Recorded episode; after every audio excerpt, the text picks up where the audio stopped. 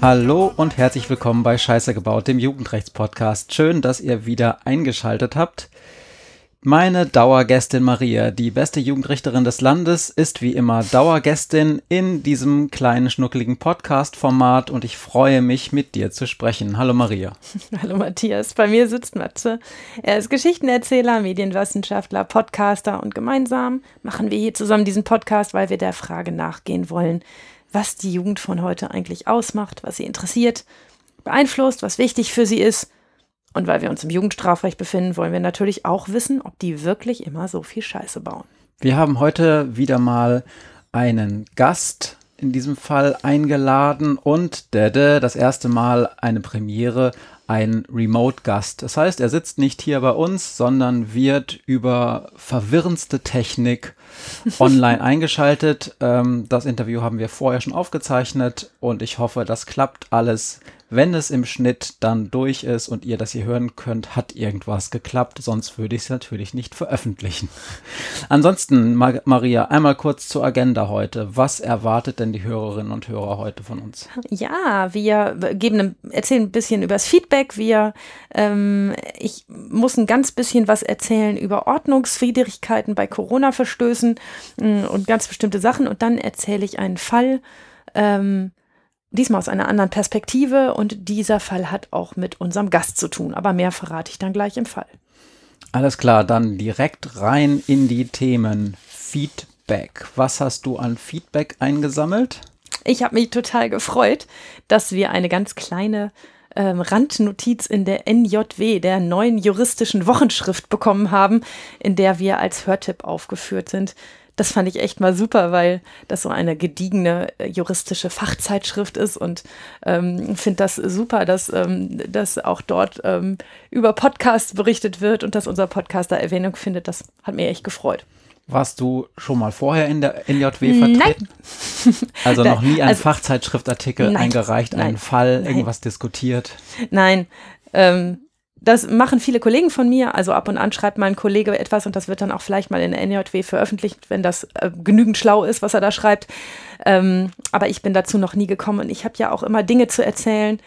Also ich äh, habe selten zu erzählen, was eigentlich für mich der Unterschied zwischen Täterschaft und Teilnahme ist oder so, sondern ich erzähle ja immer gerne über die Fälle, die ich erlebt habe und das ist ein bisschen schwer in einem Fachzeitschriftartikel. Ich sag ja immer. Deshalb machen wir ja Podcast. Ich sag ja immer im Scherz, spätestens wenn du dann deine Dissertation geschrieben hast, wird ja die vielleicht in Auszügen zumindest abgedruckt. Sagen wir vorsichtig so, ich habe an der Dissertation meines ähm, äh, langjährigen Partners und Mitbewohners und Ehemanns teilgehabt. Das reicht für ein ganzes Leben. Und ich sage, mach es trotzdem, weil dann können wir unser Klingelschild upgraden und ja, schreiben auf Doppeldoktor, genau. Doktoris. Ja, boah.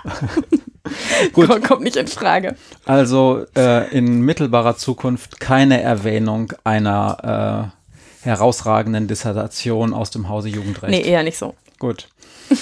Dann habe ich auch noch Feedback bekommen äh, bezüglich unserer letzten Folge zum Thema Ausländer-Migrantenkriminalität.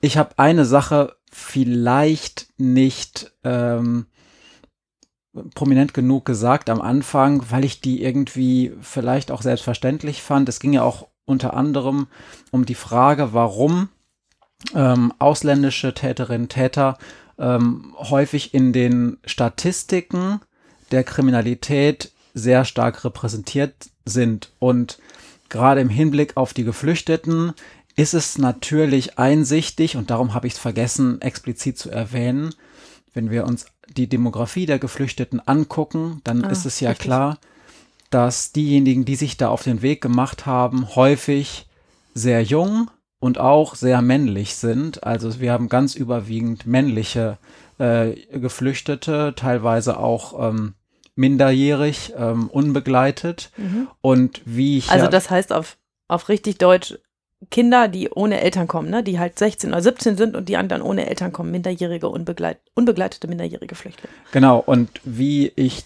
wie wir ja schon häufig in diesem Podcast erzählt haben, und Maria hat das ja auch schon des häufigeren gesagt, das nennt man dann auch Kundschaft.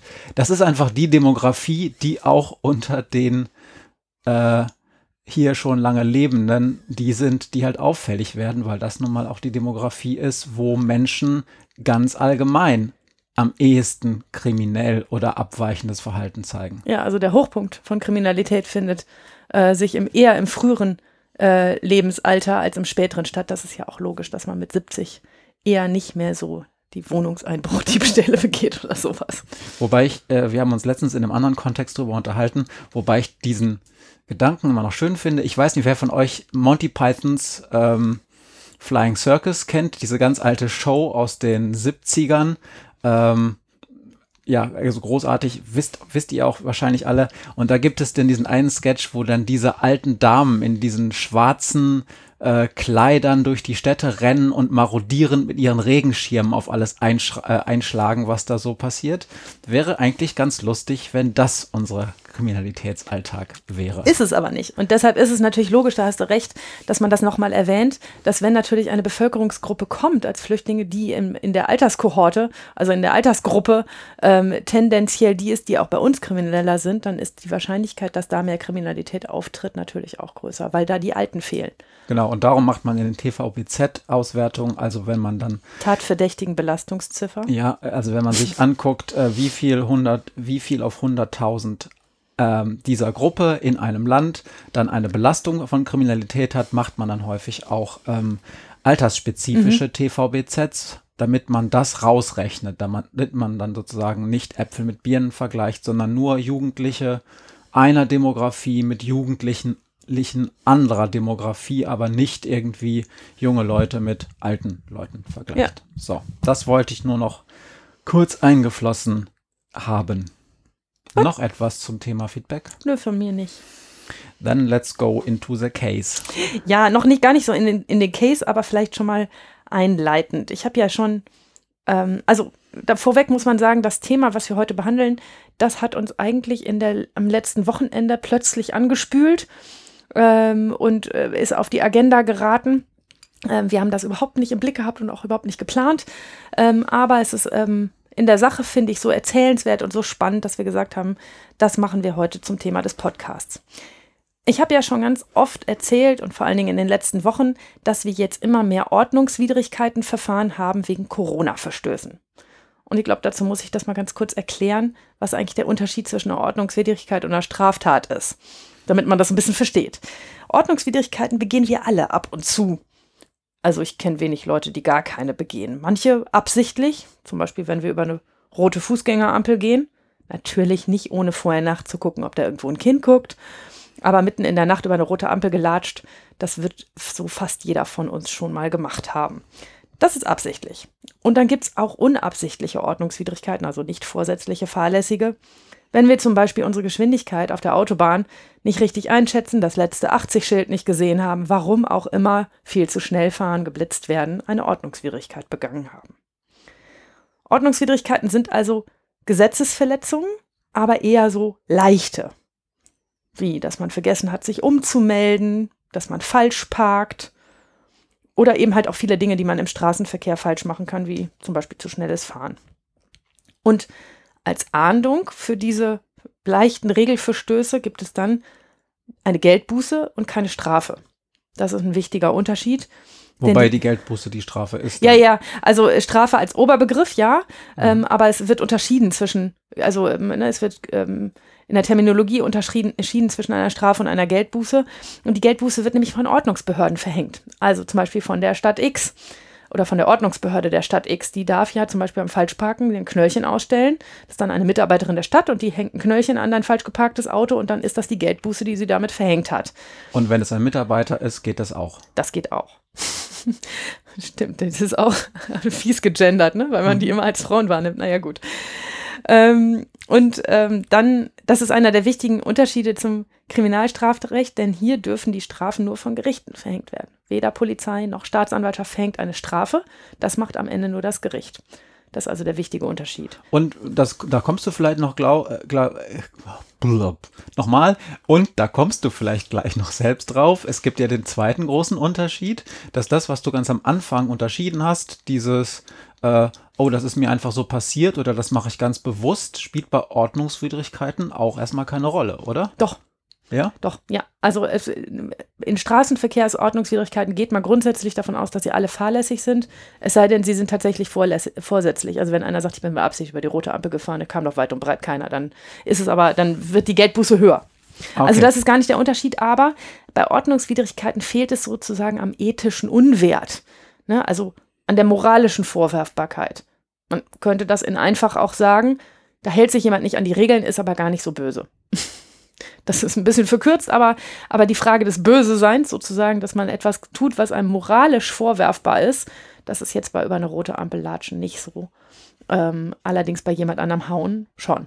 Gut, aber Man, Entschuldigung, ja. ähm, aber um da nochmal drauf zurückzukommen, trotzdem ist es ja so, dass der subjektive Tatbestand bei Ovis ganz häufig gar keine Rolle spielt. Also vielleicht im Strafmaß dann, aber ich kann auch komplett, ohne dass ich das möchte, etwas tun und ich werde trotzdem Ja, bestraft. ja, ohne völlig ohne arg. Ja. Ähm, allerdings natürlich immer mit dem, was hättest du aber wissen müssen. Ja, klar. Ne? Also, wenn du dich nicht ummeldest und dich hättest ummelden sollen, dann hättest du das halt besser wissen müssen. Hast du nicht gewusst, dann hättest du es ja getan. Mhm. Oder vielleicht hast du es auch einfach vergessen oder so. Ähm, aber das ist ja die Frage der Fahrlässigkeit, ob man es dann auch hätte wissen müssen, dass man es besser machen sollte. Also es sind einfach Regeln, die unser Zusammenleben erleichtern, dass wir im Straßenverkehr nicht dauernd aufeinander schüsseln, ähm, ne? dass, äh, dass dass manche Dinge für den Staat leichter zu handeln sind, nämlich dass wir uns immer melden, wenn wir irgendwo anders hinziehen.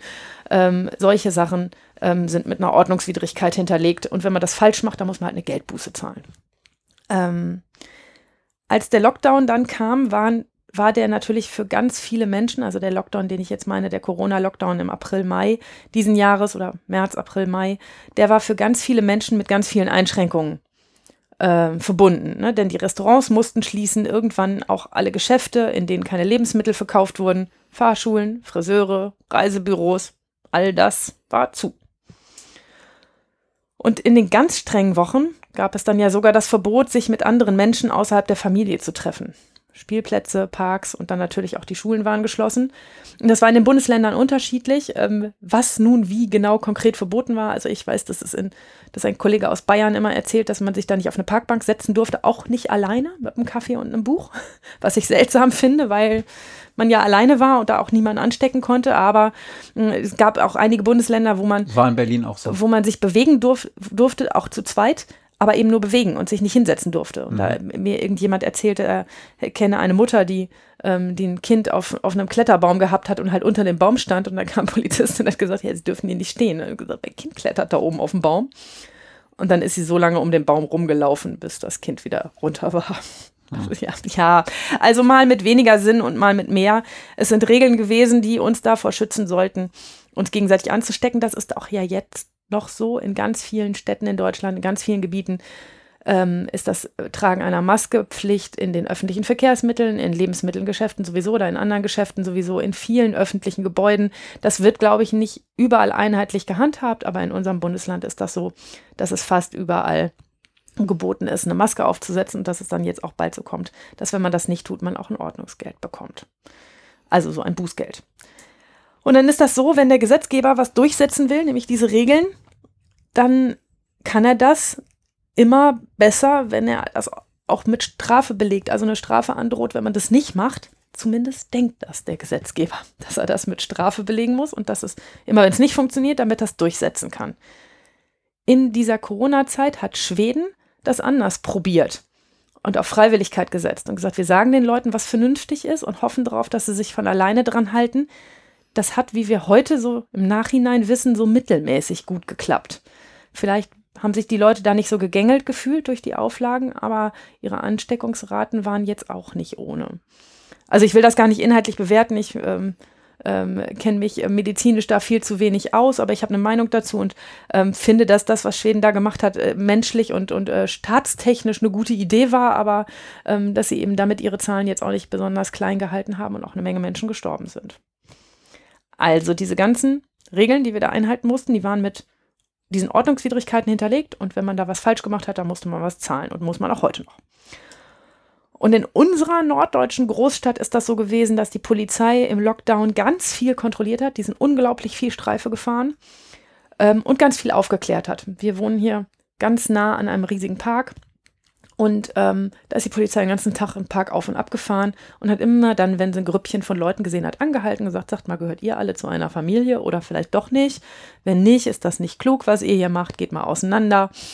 Ähm, hat also auch Aufklärung betrieben, hat die Leute darum gebeten, sich an die Regeln zu halten und immer dann, wenn sie das nicht wollten, gab es eben ein Bußgeld. Und es war auch so, dass es am Anfang häufiger mehr Aufklärung war und als dann so eine Woche vorbei war, haben sie halt auch angefangen, schneller mal eine Ovi zu verhängen, weil sie irgendwann ja auch gesagt haben, so langsam hat es, glaube ich, eigentlich jeder gewusst, dass das nicht okay ist, ne? Ich weiß gar nicht, ob das so ist. Es fühlt sich so an. Dass mhm. Ich kann das gar nicht äh, fest sagen, dass sie das tatsächlich getan haben oder ob sie weiter viel aufgeklärt haben und die Leute sich nur weniger dran gehalten haben, weil es so, weil's, ähm, weil's so alltäglich geworden ist. Ich weiß es nicht genau.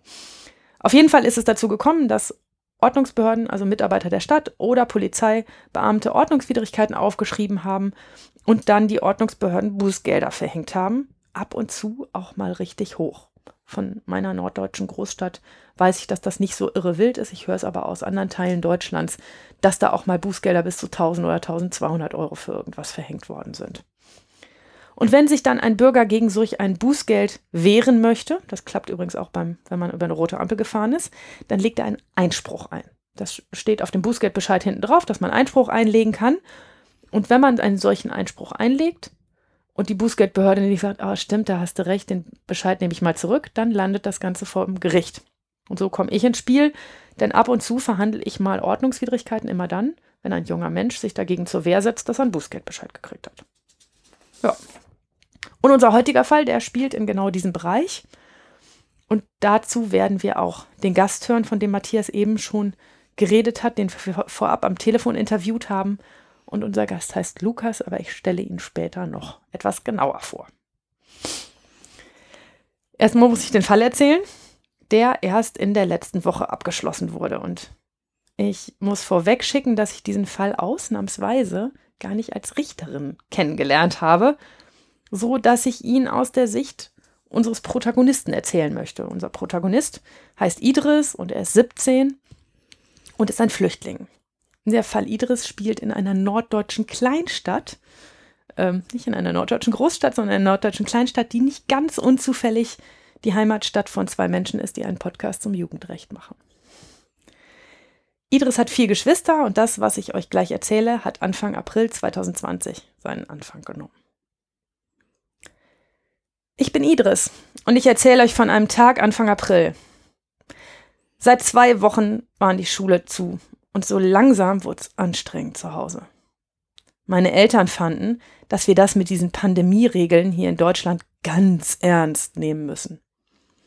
Seit über zwei Wochen waren wir nun zu Hause und das war ziemlich blöd, weil ich vier jüngere Geschwister habe und unsere Wohnung ist nicht riesig, die ist ziemlich klein und wir gingen uns langsam richtig auf den Geist.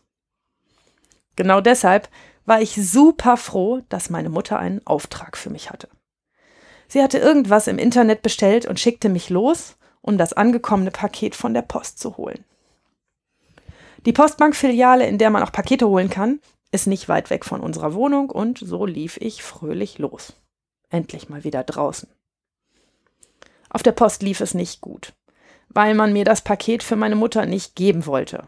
Ich sollte eine Vollmacht von meiner Mutter mitbringen, sagte die Postmitarbeiterin und schickte mich wieder zurück nach Hause.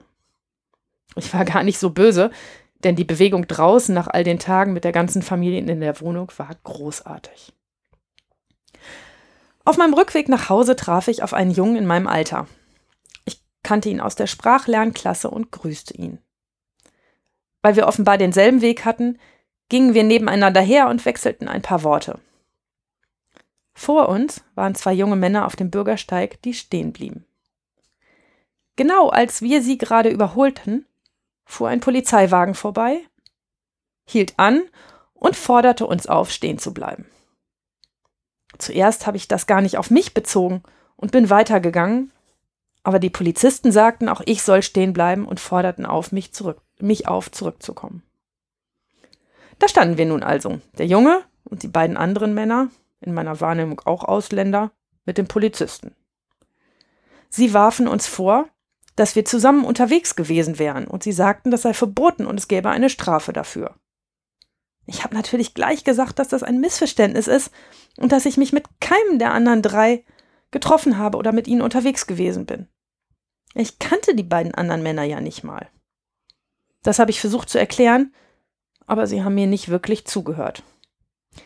Meine Eltern sagen, dass man zu Polizisten immer nett sein muss, und so war ich vielleicht ein bisschen zu leise.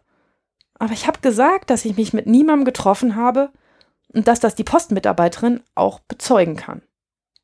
Ich fragte, ob die Polizei sie nicht fragen könnte, aber die Polizisten hörten gar nicht richtig zu.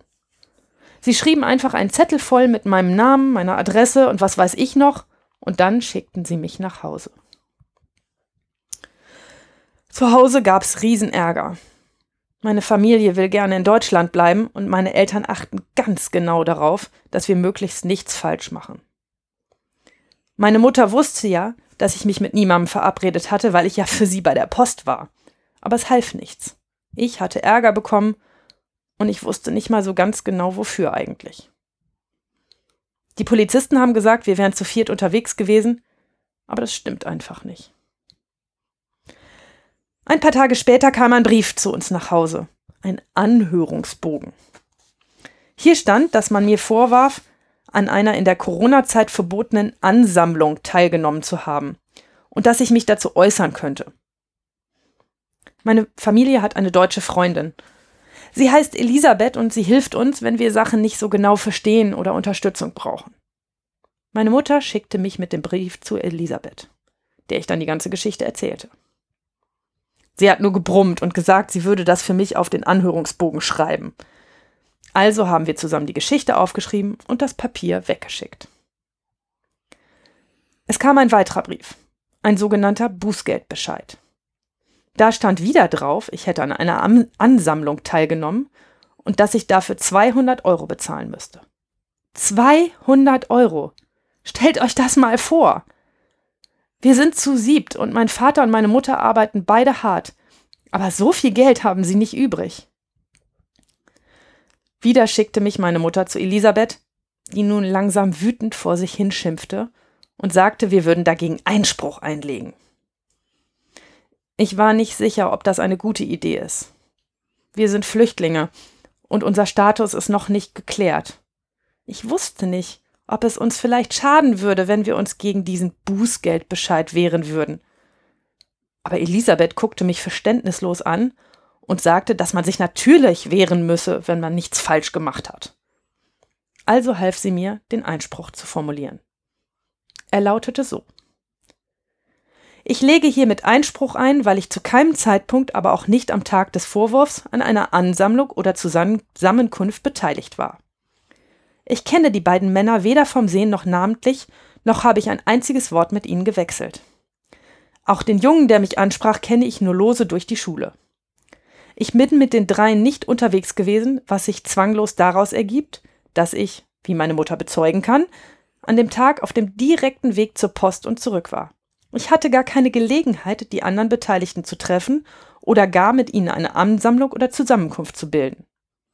Ich habe dies auch den Polizeibeamten vor Ort gesagt und angeboten, zur Post zu gehen und die dortige Postbeamtin um Bestätigung meiner Behauptung zu bitten. Dies wollten die Polizeibeamten nicht. Ich bitte darum, vor eventueller Abgabe des Vorgangs die Polizeibeamten dazu aufzufordern, darzulegen, woraus genau sie geschlossen haben, dass es sich um eine Ansammlung oder Zusammenkunft handelte, deren Teil ich gewesen sein soll, und mir diese Stellungnahme zukommen zu lassen. Ich habe mich aus meiner Sicht nicht falsch verhalten und möchte deshalb nachvollziehen können, woran die Beamten ein vermeintliches Fehlverhalten festmachen. Ich war super zufrieden. Elisabeth hatte mir geholfen, das gut auszudrücken, und sie machte mir auch Mut, dass es damit bestimmt sein Bewenden haben würde. Den Einspruchbrief trug ich persönlich zum Ordnungsamt und die nette Dame dort hörte sich meine ganze Geschichte an und sagte, das habe sich jetzt wahrscheinlich erledigt. Ich war froh. Es kam anders, denn nur wenige Tage später kam ein neuer Brief. Hier stand drin, dass man mir nicht glaube und dass das Verfahren jetzt an die Staatsanwaltschaft abgegeben würde. Meine Eltern waren sehr besorgt und Elisabeth war auf 180. Sie schrieb in meinem Namen In meinem Einspruchschreiben hatte ich darum gebeten, vor eventueller Abgabe des Vorgangs die Polizeibeamten dazu aufzufordern, darzulegen, woraus genau sie geschlossen haben, dass es sich um eine Ansammlung oder Zusammenkunft handelte, deren Teil ich gewesen sein soll, und mir diese Stellungnahme zukommen zu lassen. Ich habe mich aus meiner Sicht nicht falsch verhalten und möchte deshalb nachvollziehen können, woran die Beamten ein vermeintliches Fehlverhalten festmachten. An dieser höflichen Bitte halte ich weiterhin fest. Darüber hinaus möchte ich bereits jetzt ankündigen, dass ich im Fall einer Abgabe des Verfahrens am Ende ans Amtsgericht für eine mögliche Verhandlung der Sache beantragen werde, die beiden Polizeibeamten, die drei anderen jungen Männer und meine Mutter als Zeugen zu hören. Wenn ich einen Fehler gemacht hätte, würde ich dafür gerade stehen.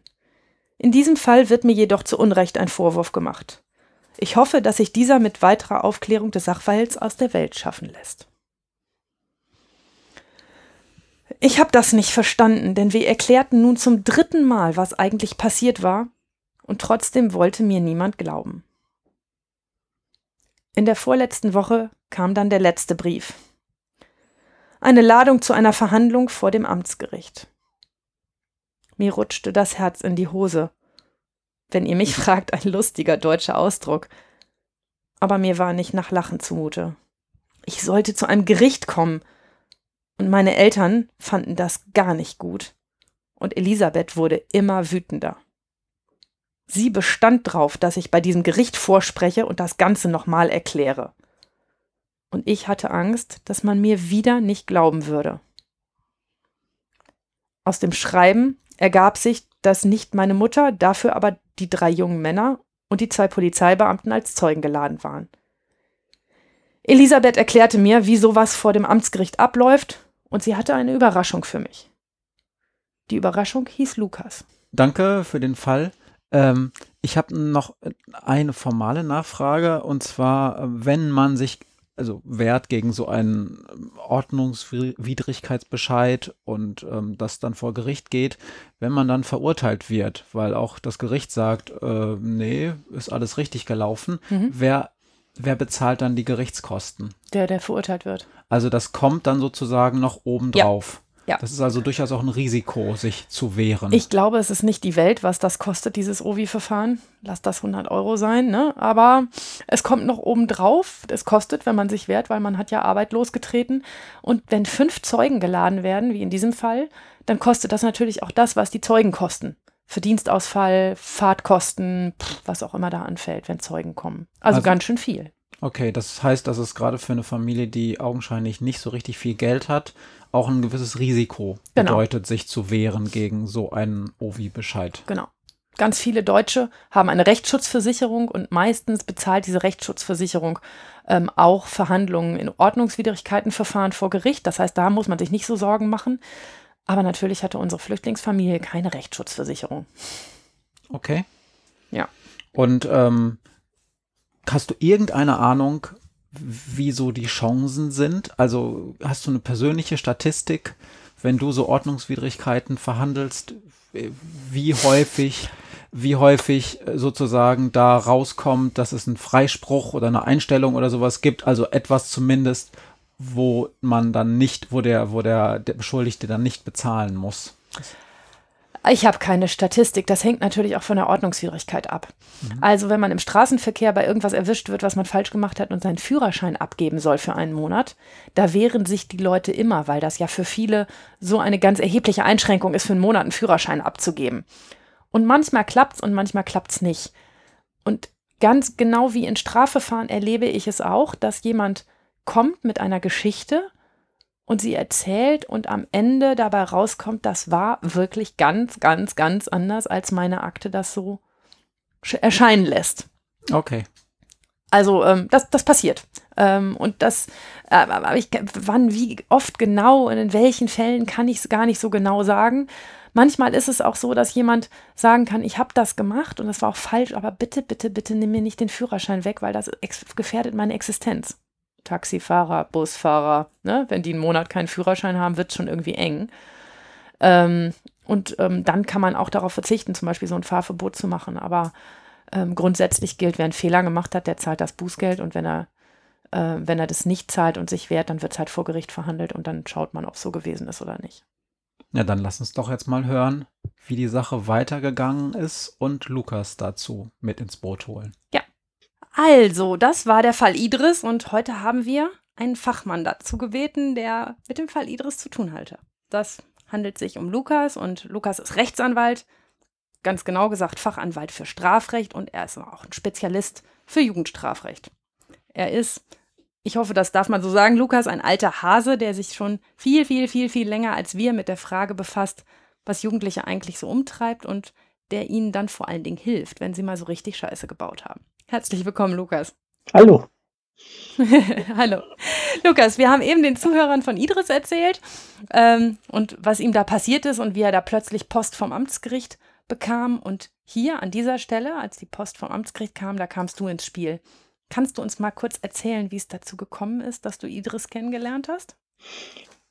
Untypisch. Und damit muss ein Verteidiger auch zurechtkommen, quasi in letzter Minute. genau gesagt, über die engagierte Patin von Idris aus der Bundesinitiative Menschen stärken Mensch. Sie betreut ihn, äh, die Eltern von Idris und seine vier Geschwister ehrenamtlich, hatte sich Rat eingeholt, als ein Anhörungsschreiben im Bußgeldverfahren einging, war die Örtlichkeit mehrfach mit ihm abgegangen, um seine Stellungnahme mit ihm zu verfassen und abzugeben die Ordnungsbehörde hat dann trotz dieser Stellungnahme einen Bußgeldbescheid mit der lakonischen Bemerkung in den Akten erlassen, ihre Einlassung entlastet sie nicht. Idris Betreuerin hat dann über ihre Kontakte nach einem Anwalt Ausschau gehalten, der Zeit hatte, sich den Ritt für ein gemeinhin läppsches Ovi-Verfahren ans Amtsgericht in die norddeutsche Kleinstadt anzutun. Das war's dann du? Der Anwalt, der sich, der sich das angetan hat. Das ist aber sehr nett von dir. ähm, ist das öfter mal so, also liest man das in Ovi-Akten, dass, dass da steht, ihre Einlassung entlastet sie nicht? Also liest du das genau? Ja, ich glaube, das ist so ein Schlussvermerk, äh, wie in der belastete Sachbearbeiter dann als hm, Textbaustein okay. zur Verfügung hat. Na gut. Und dann hast du von dieser Patin alle Infos bekommen, die du haben musstest, um sozusagen mhm. zu wissen, um was es geht? die hat sie mir zur Verfügung gestellt und äh, ich habe sie auf meiner Anreise im Zug studieren können. Ja, und als du das dann alles zusammen hattest, worauf achtet so ein Verteidiger? Was, was, was ist dir an den Sachen, die du da gelesen hast, aufgefallen? Kam dir irgendwas seltsam vor? Was, wo war dein Augenmerk drauf? Maria, als mit der Örtlichkeit nicht vertrauter, hatte mich mein Plan von Google Maps der Kleinstadt verwirrt. Ähm, ich wusste ja, dass Idris gegangen war, ein Paket zu holen und sich auf dem Rückweg nach Hause befand, um auch die Empfangsvollmacht seiner Mutter zu besorgen. In meinem Plan war für die Kleinstadt ein Postamt der Stadt verzeichnet und verschiedene Paketshops, die zu den Angaben von Idris zu seinem Weg und den Angaben der Polizei zum Ort des Vorfallsereignisses nicht passten. Ähm, passend zu den Angaben war lediglich eine Angabe Postbankfiliale. Mhm. So war es dann doch sehr gut und wichtig, mit Idris den Stadtplan vorher nochmal anzuschauen, denn er konnte mir dann erzählen, dass die Postsendung an seine Mutter genau dort abzuholen war. Also du hattest vorher geguckt, wo kann das gewesen sein und das, es kam irgendwie nicht hin mit Google Maps. Ich und dann bist wollte du mit ihm mir gemeinsam. die Plausibilität der Bekundungen nochmal vor Augen führen. Machst du das immer so? Ich war leicht misstrauisch gewesen. Ja, und machst du das, dass du, dass du versuchst, dir einen Überblick darüber zu schaffen, wie sieht denn das da aus? Äh, wie, wie muss ich mir das vorstellen, was da gewesen ist? Oder ja, ist das nur in dem speziellen oft, Fall so, weil der Weg wichtig war? Oft ist das wirklich hilfreich, sich äh, in der Örtlichkeit orientieren zu können und auch die Kundung von Zeugen äh, mit Ortsangaben dann ein wenig vor Augen zu haben. Mhm. Mir hilft das. Mhm. Ich, ich mache das auch oft, dass ich mir vorher, wenn, wenn die Örtlichkeit irgendwie wichtig war, die mir angucke und gucke, wie weit ist denn das von da entfernt, wo derjenige wohnt und so. Von daher kann ich das gut verstehen. Ja, dann hast du aber Klarheit gekriegt, weil das passte dann mit dem, was er dir gesagt hat, mit dem Stadtplan übereinander. Genau, okay. genau so. Und als du dann in dein Auto gestiegen bist und netterweise in diese norddeutsche Kleinstadt gefahren bist, was war dein Plan? So Richter möchten ja immer wissen, was so ein Anwalt sich vorher denkt. Maria, keine Widersprüche. Ich war zwar das letzte Stück mit dem Auto gefahren, ah. aber ich hatte eben von meiner Bahnfahrt erzählt. Ja, und, äh, richtig. Der, die Hauptstrecke war ich sogar mit dem Zug gefahren. Das tut dem Aktenstudium dann gemeinhin gut. So meine Erfahrung. Besser nicht am Lenkrad, nee. Was war mein Plan? Ähm, man hat ja so ein Bauchgefühl für einen Standardverlauf so einer Sitzung. Ähm, gut war das, ehrlich gesagt, den Verfahrensausgang betreffend nicht in diesem mhm. Fall. Äh, die aktenkundigen Einlassungen der Betroffenen lauteten, wir waren jeweils in Zweiergrüppchen unterwegs, kannten die anderen nicht. Die Polizeibeamten hatten bekundet, die vier wären zusammengegangen und hätten miteinander gesprochen. Vor dem geistigen und pessimistischen Auge steht dann ein altgedienter Richter, der den Verteidiger anschaut und fragt, können Sie mir mal sagen, warum ausgerechnet diese Polizeibeamten hier etwas Falsches bekunden sollten? Mhm. Aber du hast nach dem Plan gefragt. Äh, viel mehr als die Polizisten getrennt zu befragen nach ihrer Beobachtungsposition, nach der Beobachtungsdauer und akustischen Wahrnehmung. Was haben sie genau gehört, in welcher Sprache und gesehen, gab mein Schlachtplan eigentlich nicht her. Hm. Ist das so, dass man, ähm, dass man das als Verteidiger immer wieder zu hören bekommt, wenn dann ein Polizeibeamter als Zeuge aussagt, dass einen der Richter anguckt und sagt, warum sollte der jetzt was Falsches erzählen? Sehe keinen Grund. Ja, ich komme, ich finde, das ist ein häufiges Erlebnis. Ich komme auch gerade heute aus einer Gerichtsverhandlung, in der mir das entgegengehalten worden ist. Und war es falsch oder richtig? Weißt du nicht. Ich glaube, dass oft ein, ja, ein Chorgeist der Zusammenarbeit mit den regelmäßig wiederkehrenden Polizeibeamten dann doch irgendwie mhm. entsteht, äh, denen äh, das größere Vertrauen entgegenzubringen. Ich erinnere mich, dass ich das in Ovis auch schon mal gesagt habe zu, zu Angeklagten. Ne? Warum sollte mir dieser Polizeibeamte Quatsch erzählen? Der hat nichts davon, hier heute zu mhm. sitzen. Ähm, ne, der hat nur Ärger, der muss hier als Zeuge auftauchen, äh, der hat nur einen Termin mehr, den er nicht brauchen kann und kriegt auch keine Provision oder irgendwas dafür, dass er da nun irgendwen aufgeschrieben hat. Aber ähm, geht ja auch vielleicht gar nicht darum, ob Polizeibeamte was falsch gesagt haben, sondern einfach davon, dass man Dinge vielleicht unterschiedlich wahrgenommen hat. Ne? Ich denke auch. Ja. Was hast du erwartet und was hast du vorgefunden im Gerichtssaal oder im Gericht? Ja, das Schöne an der Verteidigung ist, dass es dann doch immer noch etwas anders kommt, als man denkt. Das ich. Ähm, es erschien vor dem Gerichtssaal die Jugendrichterin, zu diesem Zeitpunkt noch sympathisch mit dem Fahrradhelm auf dem Kopf. Ich gebe Ihnen gleich nochmal die Akte, sagte sie ganz untypisch freundlich. Ich hatte noch gar nicht danach gefragt. Und äh, diese Akteneinsicht war in diesem Falle auch gut, beziehungsweise für mein Bauchgefühl schlecht, weil jetzt aktenkundig war, dass alle drei anderen der jungen Männer ihre Bußgeldbescheide hatten rechtskräftig werden lassen. Ah. Ähm, also die hatten keinen Einspruch. Erneut mein, so ist es.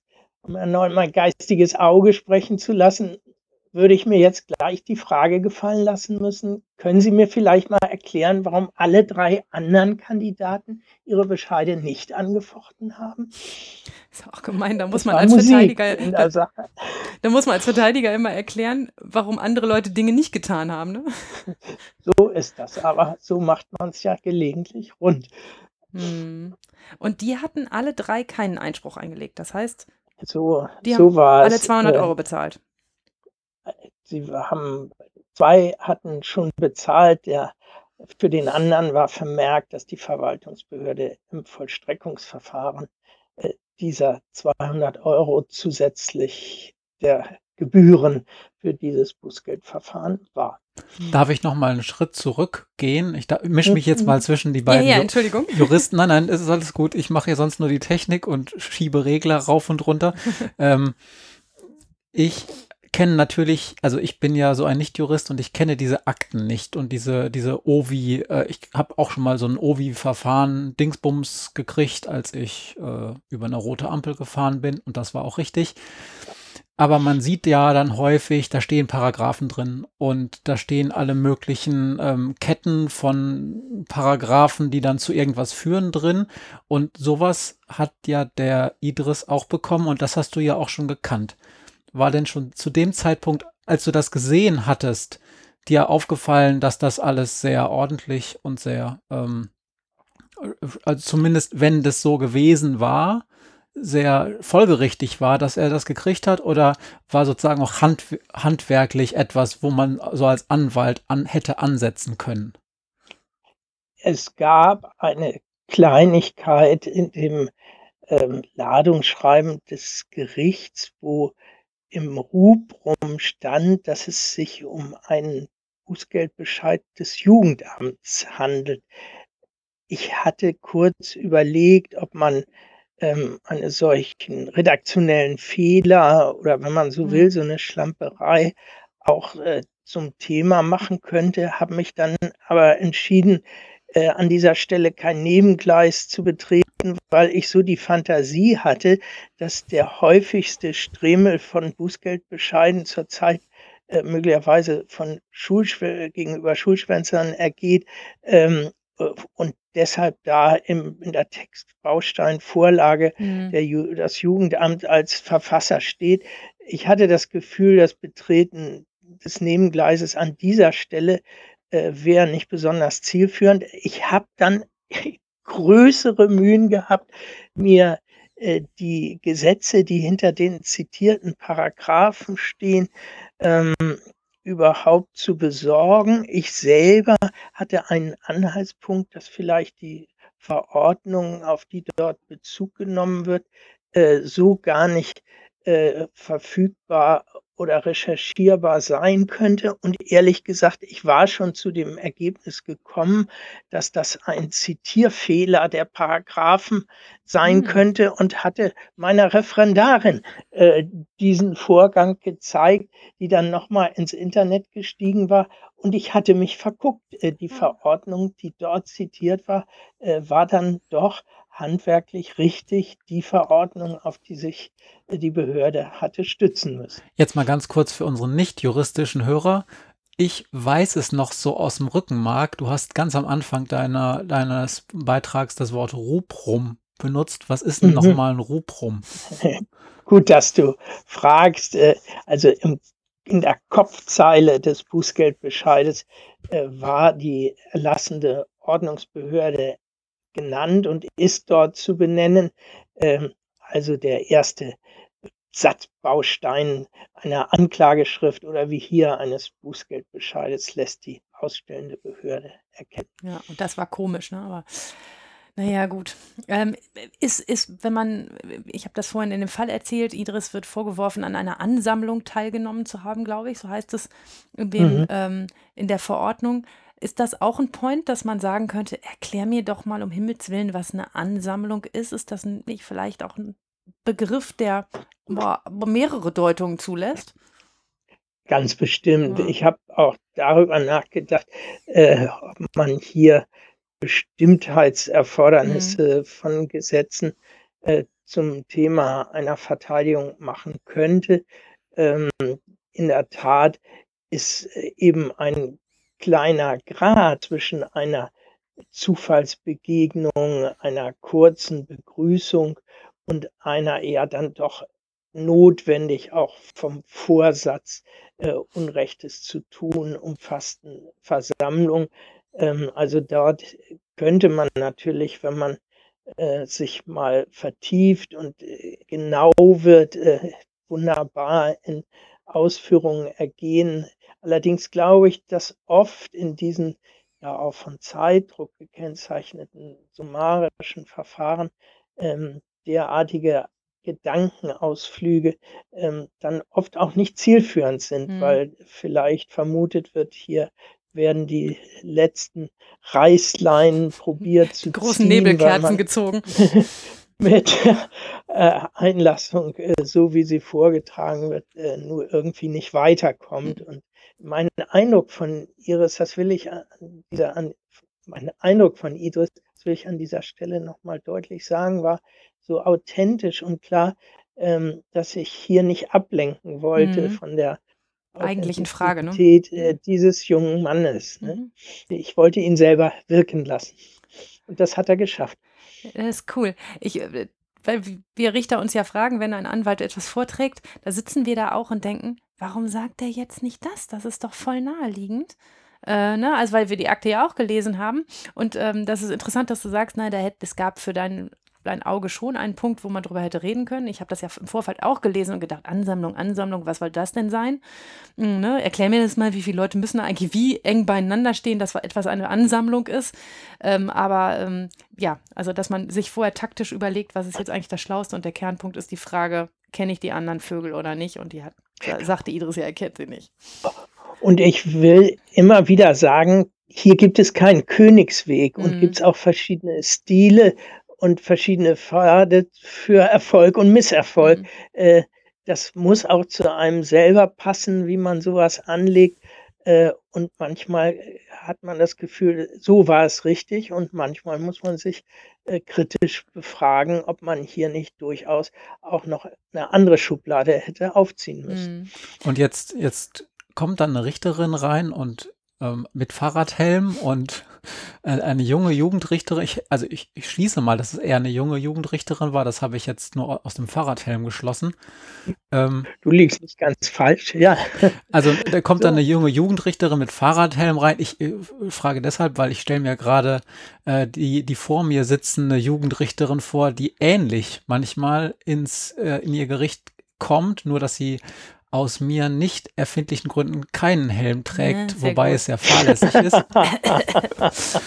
Im Gericht darf sie den Helm absetzen. Okay, und dann so erstes Bauchgefühl, so. Besser oder schlechter und wie ist es dann weitergegangen? Die Richterin hatte noch einen anderen Satz zu mir gesagt, der mich etwas hoffnungsvoll stimmte. Sie hatte am Vortag meine Bestellung gesehen, hatte auch ihre Geschäftsstelle veranlasst, meinen Namen noch als Verteidiger auf die Gerichtsrolle zu schreiben, was Sehr ich gut. positiv vermerkt habe und äh, mit Sicherheit bei einem Großstadtgericht äh, eher nicht die Regel wäre. Mhm. Und äh, sie sagte dann zu mir, ach, Sie sind auch schon da. Sie hatte offensichtlich bemerkt, dass ich eine weite Anreise gehabt hatte und er hatte sich wohl darauf eingestellt, dass der Anwalt anruft und sagt, ich stehe noch im Stau. Äh, so ähnlich kam mir die Situation Mhm. vor und so ist manchmal ähm, pünktliches Erscheinen zur Terminstunde für die Atmosphäre dann doch auch ganz gut. Ungemein gut für die Atmosphäre. Wenn, Andere Anwälte inszenieren sich, glaube ich, äh, inszenieren ihre Größe auch gerne mal dadurch, dass sie systematisch zu spät kommen. Das muss zu einem passen. Zu mir passt es irgendwie Das ist, äh, das macht dich sehr sympathisch und ich, ich kann sagen, äh, ich habe das Gefühl, wenn das bei mir Anwälte machen, kommt auch vor, dann habe ich immer das Gefühl, da sitze ich da schon genervt nach 20 Minuten und denke, falsche Taktik, voll doof. Na gut, lass uns mal zum Fall zurückkommen. Erzähl doch mal, wie dann diese Verhandlung gelaufen ist. Die Richterin vernahm natürlich getrennt, wie es das vorsieht, äh, jeweils diese drei jungen Männer als Zeugen und Betroffene, die selbst jetzt ja kein Aussageverweigerungsrecht mehr hatten, weil ihre Bescheide rechtskräftig geworden waren. Sie hatten sich ja nicht gewehrt. Ähm, und das war, ähm, drei von diesen, ähm, zwei von diesen jungen Männern waren selbst Migranten, zwar im Kern übereinstimmen, was die Aussage zwei und zwei anging. Einzelheiten wichen aber auch ganz schön voneinander ab. So hat sich der eine äh, erinnert, man sei sich äh, entgegengekommen mit diesen zwei Pärchen. Ähm, der andere und auch der Idris hatten von einem Überholvorgang der jeweils einen Gruppe an der anderen vorbei berichtet. Da kommt man dann langsam ins Nachdenken, ob die äh, Aussage dann vielleicht der Zeugen als so wirr eingeordnet werden Hm. könnte, dass man dann erst recht den anderen vielleicht einen Vertrauensvorschuss gibt. Und dann kam die Überraschung in diesem Verfahren. Die geladenen Polizeibeamten waren nicht erschienen. Ähm, Das geistige Auge Maria, ein Verteidiger unter Anspannung ist eher misstrauisch, sagte mir Ordnungsgeld, neuer Termin von Amts wegen, oh Graus und wie entspannt werden sich Polizeibeamte in einer neuen Runde unter solchen Voraussetzungen gegenüber ihren aktenkundig gemachten Beobachtungen verhalten. Ich hatte also Sorge, äh, dass diese Zeugen äh, auf 180 sein könnten, wenn wir einen neuen Termin ansetzen und sie zuvor eine Ordnungsgeldverfügung ähm, der Richterin äh, im Postfach gehabt hätten. Also ähm, man muss das kurz dazu sagen für die Zuhörer, also wenn Zeugen nicht kommen zu Gericht, ähm, dann kann der Richter beantragt durch die Staatsanwaltschaft oder auch von sich aus ein Ordnungsgeld verhängen oder sogar eine Ordnungshaft. Ähm, wenn jemand einfach nicht kommt und nicht Bescheid sagt, dass er irgendwie krank ist oder nicht kann an dem Tag. Ähm, und da hattest du Sorge, dass jetzt ein Ordnungsgeld gegen die Polizeibeamten kommt und dass ein neuer Termin anberaumt wird. Ganz genau. Aber, aber das passiert das? Also ähm, ich frage mich gerade äh, jetzt nur für euch Juristen, ich stelle mir vor, so eine Kleinstadt, ähm, da ist, ist so eine Handvoll Richter und da ist auch vielleicht nur so eine Handvoll Polizisten. Verhängt, wird gegen diese Polizisten dann auch ein Ordnungsgeld verhängt? Ist das tatsächlich trotzdem üblich oder wird dann da eher gesagt, das mache ich eher nicht, weil die, wir müssen ja noch lange zusammenarbeiten und wir sind auch nicht so viele hier. Also man kennt sich und will sich auch nicht die Atmosphäre verderben.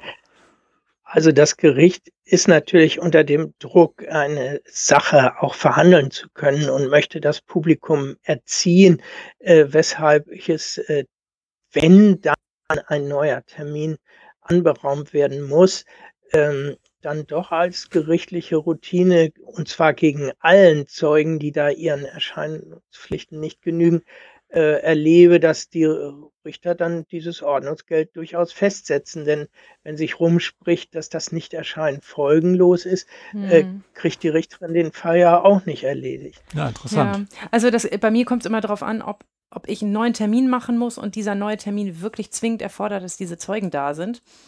Ähm, wenn, wenn, wenn wir fertig geworden sind und es die, dieser Zeugen gar nicht bedarf, dann beantragt die Staatsanwaltschaft trotzdem manchmal noch ein Ordnungsgeld gegen die ausgebliebenen Zeugen zu verhängen. Und das mache ich dann nie, weil ich denke, ach das Gott, ich habe ich hab, ich heute nicht gebraucht, was soll der Quatsch. Aber es wäre ja bei dir anders gewesen. Aber so ist es ja gar nicht gekommen, wenn ich das richtig weiß, ne? Genau, es kam anders. Die Richterin schaute mir ins Gesicht und sagte, Schluss der Beweisaufnahme, Herr Verteidiger, Sie beantragen Freispruch. Urteil, Freispruch. Ja, so kann es gehen. Hast du wirklich nur Freispruch gesagt oder hast du noch ein paar Sätze dazu gesagt? Ich habe nichts mehr dazu gesagt, weil ich das Gefühl hatte, äh, dass die Richterin durch war und es mir dann auch äh, manchmal im Respekt gegenüber dem Gericht fernliegt, jetzt äh, gegenüber meinem Mandanten ein Theater zu entfalten, äh, das ihm den Eindruck vermitteln soll, äh, nur sein Verteidiger habe das jetzt hier gerissen. Das ist das aber auch durchaus äh, Temperamentsfrage und vielleicht marketingtechnisch sehr kontraproduktiv.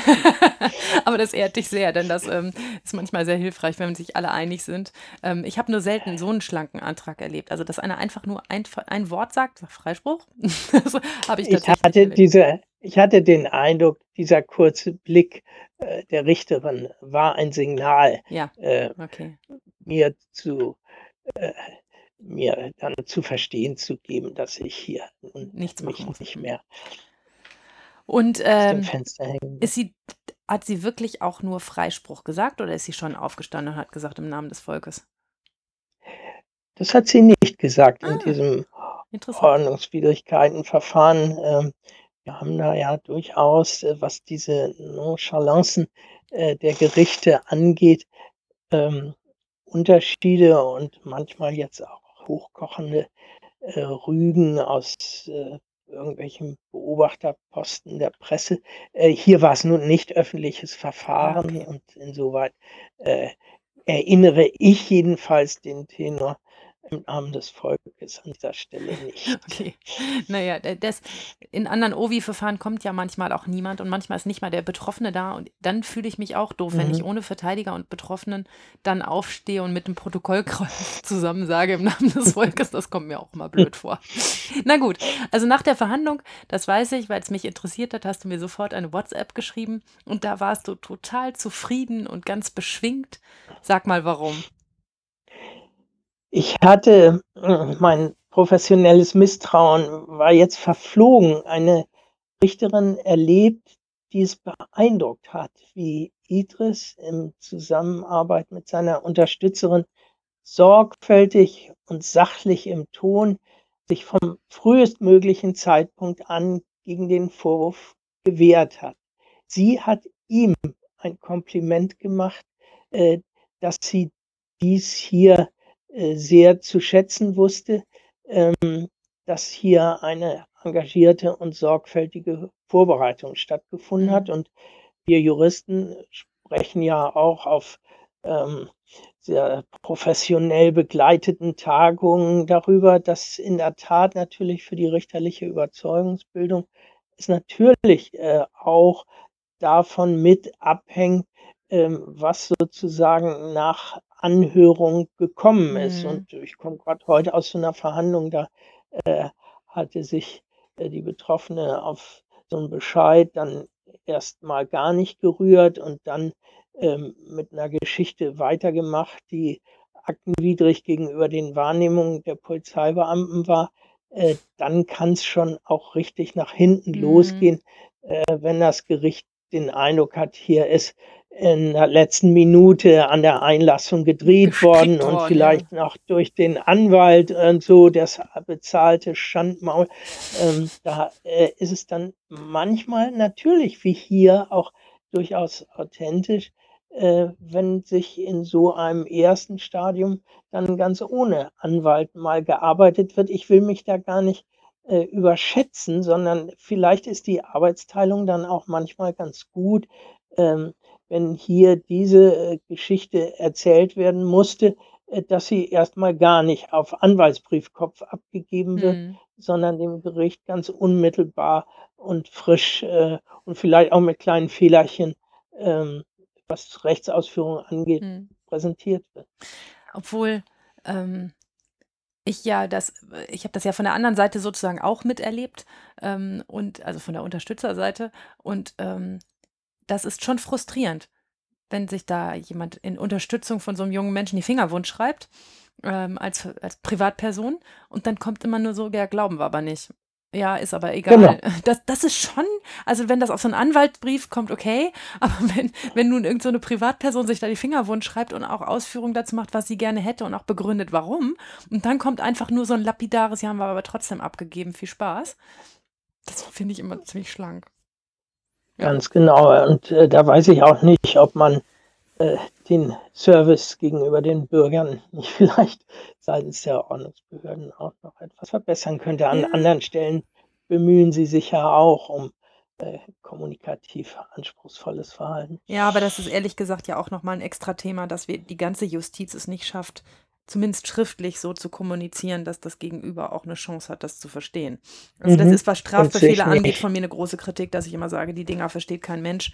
Also wir ja, aber ne, wenn wer sie draußen kriegt, äh, wer soll ja. denn da verstehen, dass ein Urteil gegen sich hat? Ne? Aber vielleicht ist dieser Ton eben auch höchst funktional, dass dann ein Teil der Menschheit diese Bescheide akzeptiert mhm. und hinnimmt, weil man das Gefühl hat, man rennt gegen Windmühlen, wenn man versucht, das zu verstehen. Wir lernen also heute, es läuft, lohnt sich manchmal gegen Windmühlen zu rennen, ja?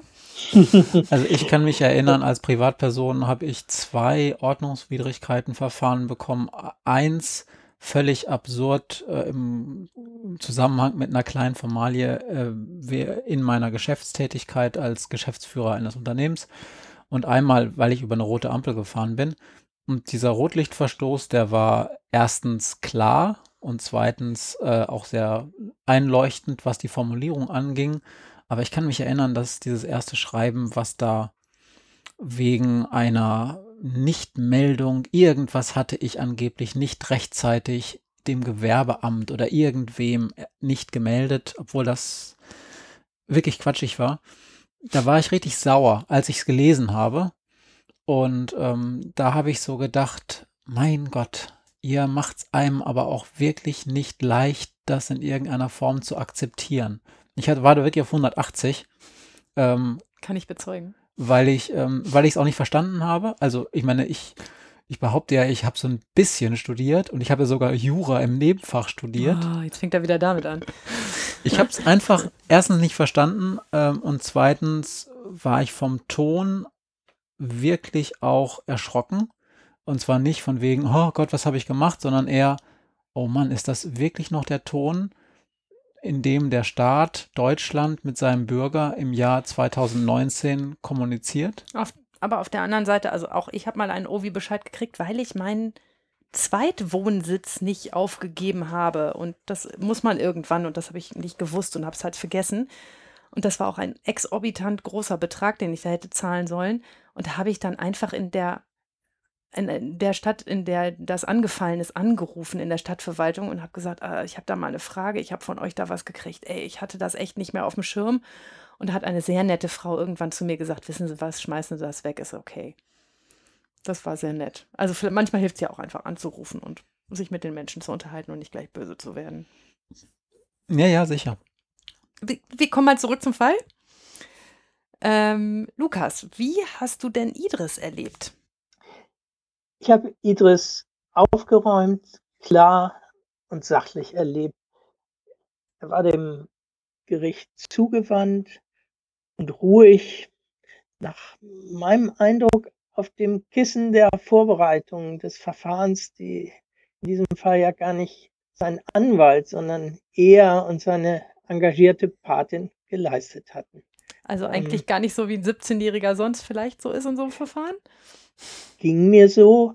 Äh, und insbesondere, wenn ich ihn mit den wahrscheinlich in etwas prekäreren Lebensverhältnissen ähm, lebenden jungen Zeugen äh, vergleiche, äh, war da dann schon äh, so eine bisschen Aufsässigkeit, unlustige Bekundungseinsatz äh, zu bemerken, äh, ein bisschen Respektlosigkeit äh, gegenüber dem Gericht. Und äh, Idris, ich habe ja auch seine Mutter kennengelernt und hatte den Eindruck, dass trotz seines Migrationshintergrunds hier ein sehr ähm, vergleichsweise eben auch intaktes Familienmilieu zu besichtigen war, was ihn hatte stärken können, ihm Mut gemacht hatte, äh, sich hier zu engagieren. Hier war ein gut geförderter junger Mann zu mhm. sehen gewesen. Ja, die meisten sind ja dann immer nicht gut gefördert, die wir da sehen. Das ist ja immer das Traurige. So ist das. Ja. Und umso mehr äh, muss eben möglicherweise ein solches Defizit eingeordnet, kommentiert und dann eben auch kompensiert mhm. werden. Nicht? Was müssen wir denn wir Privatleute, wir Justizjuristen, wir Anwälte, warum müssen wir uns so ins Zeug legen für junge Menschen wie Idris? Was würdest du sagen? Rechtsstaatserfahrung ist Integrationserfahrung. Mhm. Mir tun die anderen jungen Leute leid, die den Staat als allmächtig erleben und prognostizieren, dass ein Gebrauch machen von Rechten, ein sich wehren nicht lohnt. Und diesem Verfahren habe ich gesehen, dass das Gericht ein bedeutender Bestandteil dieser positiven Rechtsstaatserfahrung und Integrationserfahrung dann ist, wenn es nicht etwa misslaunig und so nach der Devise, heute haben Sie noch mal Glück gehabt, aber wenn Sie, wenn wir Sie hier morgen wiedersehen, mhm. glauben Sie bitte nicht, dass das noch mal gut ausgeht. Hier war das Gericht und ich erlebe das gar nicht so häufig. Hier war das Gericht nicht beleidigt, einen Freispruch verkünden zu müssen. Im Gegenteil, es hat äh, ein Kompliment ausgesprochen und zu Idris gesagt, es sei beeindruckt davon, dass er sich hier so konsequent gewehrt hatte und äh, hat sozusagen äh, seinen Kurs gestärkt. Mhm. Ja, das ich wenn, wenn man solche Geschichten hört, dann freut man sich ja, wie das gut gelaufen ist und wie es gut gegangen ist. Und man denkt so, und wie viel tausend Jugendliche sitzen da jetzt gerade draußen mit ihren Corona-Bescheiden ähm, und kratzen sich am Kopf und fragen sich, wie sie sich dagegen wehren sollen oder kratzen sich gar nicht am Kopf, weil sie das Ding nicht aufgemacht haben äh, und, und ähm, kriegen lauter Probleme, ähm, nur weil sie den Background, den zufällig jetzt Idris an dem, in dem Fall hatte, nicht haben. Genau so ist es, Maria. Und äh, wenn man dann noch bedenkt, äh, wenn wir Berichte hören, dass in der Bundesrepublik äh, diese Bußgelder äh, nicht bei 200 Euro enden, was für einen jungen Mann, der von einer Ausbildungsvergütung lebt, von der er einen beträchtlichen Teil als äh, Zuschuss für die laufenden Kosten seiner Familie äh, abdrücken muss. Wenn man bedenkt, wie viel Geld schon 200 sind, sind mhm. Bußgeldbescheide, die in der Bundesrepublik durchaus auch in der Höhe von 1200 Euro ergehen, eben geradezu existenzvernichtend und können der Anfang vom Ende äh, eines hier mutigen Ergreifens äh, des Pfades in das Erwachsenenleben sein. Ne? Mhm. Ne? Ja, also ich habe ich hab den Betrag gesehen und gedacht, was ein Quatsch, 200 Euro, das hat er ja auch nie als Minderjähriger. Ne? Das Spannende ist an der Wahl dieser Höhe, habe ich mir überlegt, dass da im Ordnungswidrigkeiten recht geregelt ist, dass in so einer OVI-Verhandlung ein Bußgeld, was 100 Euro nicht untersteigt, übersteigt, ähm, aus pragmatischen Gründen eingestellt werden kann. Mhm. Äh, bei 200 Euro sind dem Gericht die Hände gebunden ähm, und eine Einstellung ähm, sozusagen parallel zum Erwachsenenverfahren wegen Geringfügigkeit ist nicht drin. Das heißt, hier scheinen mir auch die Ordnungsbehörden bewusst äh, Exempel dadurch zu statuieren, dass sie eben äh, nicht etwa an der 100-Euro-Grenze verbleiben. Hm. Wenn du so an diesen Fall zurückdenkst, macht dich daran etwas traurig? Ich vermisse die Jugendgerichtshilfe. Mhm. Ähm, diese braucht in Ordnungswidrigkeitenverfahren nicht zu erscheinen, wenn ihr Erscheinen entbehrlich ist, wie es im Gesetz heißt. Ähm, bundesweit scheint es so zu sein, dass sie dort immer entbehrlich ist und das stellt ein Regelausnahmeverhältnis auf den Kopf. Meinst du, es wäre anders ähm, gelaufen oder würde für, äh, für junge Menschen wie Idris, die jetzt mal keinen Lukas an ihrer Seite haben, besser laufen, wenn die Jugendgerichtshilfe da wäre? Ich glaube, dass ein, dass es diese kon konkrete Konstellation, dadurch, dass die engagierte Patin da war, ähm, die Jugendgerichtshilfe in der Tat entbehrlich gemacht hat, aber äh, selbst das längere Grübeln darüber, äh, weshalb man sie denn jetzt für die das Verfahren überhaupt zulassen kann, trotz Nichtöffentlichkeit, zeigte mir, dass es gar nicht selbstverständlich ist, äh, diese ehrenamtlichen Jugendgerichtshelfer, die es in der Tat dann ja sind, mhm. äh, in diesem Verfahren präsent sein zu lassen und so wie eine frühe Einlassung zur Sache äh, eine, ein Gewinn und ein Bonuspunkt für den Ausgang eines solchen Verfahrens ist, ist eben auch ein Bericht der Jugendgerichtshilfe, die diesen authentischen und gut integrierten Status dieses Jugendlichen im Vorfeld hätte beschreiben können.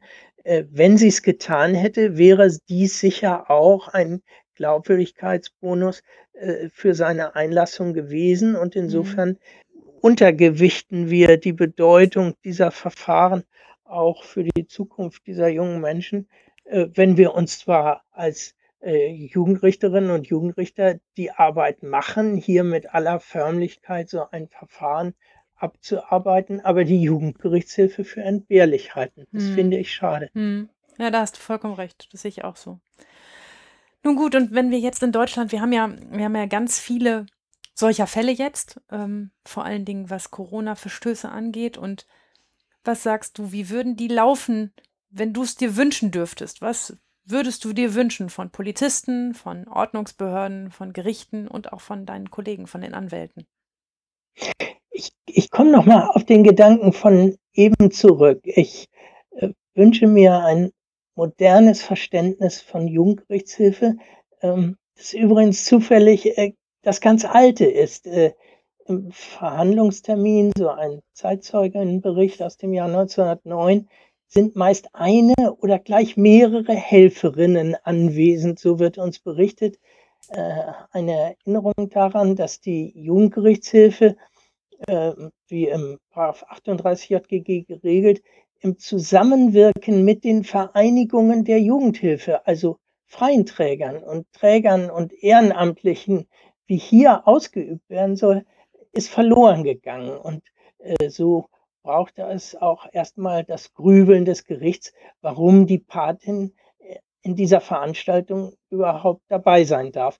Ähm, ich würde einen Gewinn darin sehen, uns daran zu erinnern, dass diese Ehrenamtlerinnen äh, Menschen stärken, Menschen äh, möglicherweise eine moderne Jugendgerichtshilfe, wie sie sich anbietet, in diesen summarischen OVI-Verfahren sein könnten, um Schaden von diesen jungen Menschen zu nehmen.